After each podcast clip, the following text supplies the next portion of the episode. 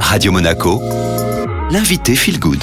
Radio Monaco, Feel Good et j'ai le plaisir de retrouver Gérard Bersan. Bonjour. Bonjour. Vous êtes spécialisé en médecine fonctionnelle et anti-âge. On s'était euh, déjà rencontré il y a quelques temps pour votre livre. Le podcast est toujours disponible d'ailleurs sur tous les réseaux de Radio Monaco.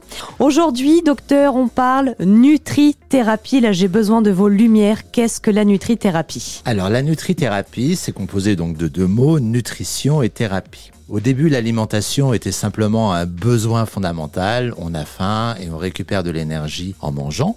Et ensuite, on s'est aperçu qu'en fait, beaucoup de maladies étaient liées à la nutrition. Les maladies métaboliques, quelques maladies dégénératives, voire même certains cancers. Et puisque les maladies sont liées à la nutrition, est-ce que la nutrition ne peut pas être considérée comme quelque chose de thérapeutique? Est-ce qu'on ne peut pas soigner avec la nutrition?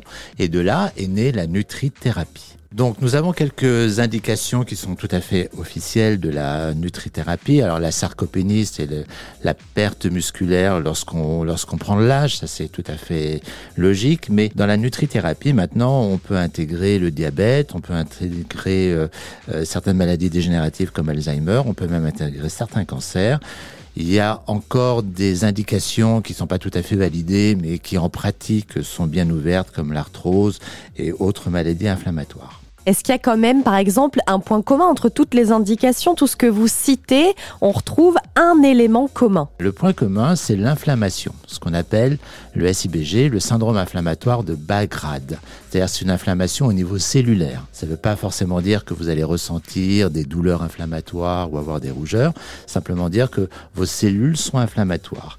Et donc, pour contrer cette inflammation qui est la source de beaucoup de maladies dégénératives, eh bien, il faut diminuer tout ce qui peut, en nutrition, provoquer ces inflammations. Alors justement, Gérard Bersan, quelles sont euh, les bonnes indications, les bons comportements côté nutrition? C'est surtout baisser la consommation de sucre, réhabiliter les bonnes graisses, puisque les oméga 3 sont naturellement anti-inflammatoires, et évidemment la baisse calorique, le fait de, manger moins et surtout moins souvent, ce qui va nous amener euh, pratiquement à nous rapprocher du jeûne intermittent, c'est-à-dire de la période de 16 heures sans alimentation, ce qui ne veut pas dire sans boire.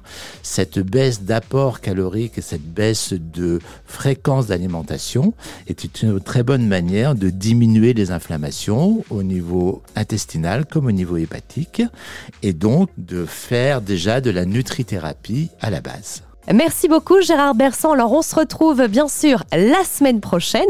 Et si vous voulez réécouter cette interview dédiée à la nutrithérapie, n'hésitez pas à vous rendre sur Spotify, Deezer ou encore Apple Podcast.